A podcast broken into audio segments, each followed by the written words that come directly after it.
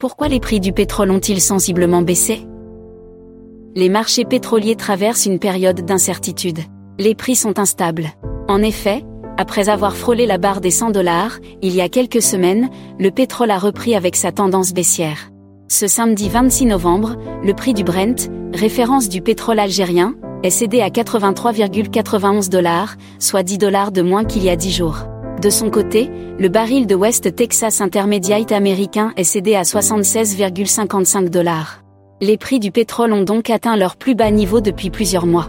Ces prix ont été très impactés par la proposition des pays membres du G7 d'un plafond de prix élevé pour le pétrole russe, atténuant ainsi les inquiétudes concernant les contraintes d'approvisionnement.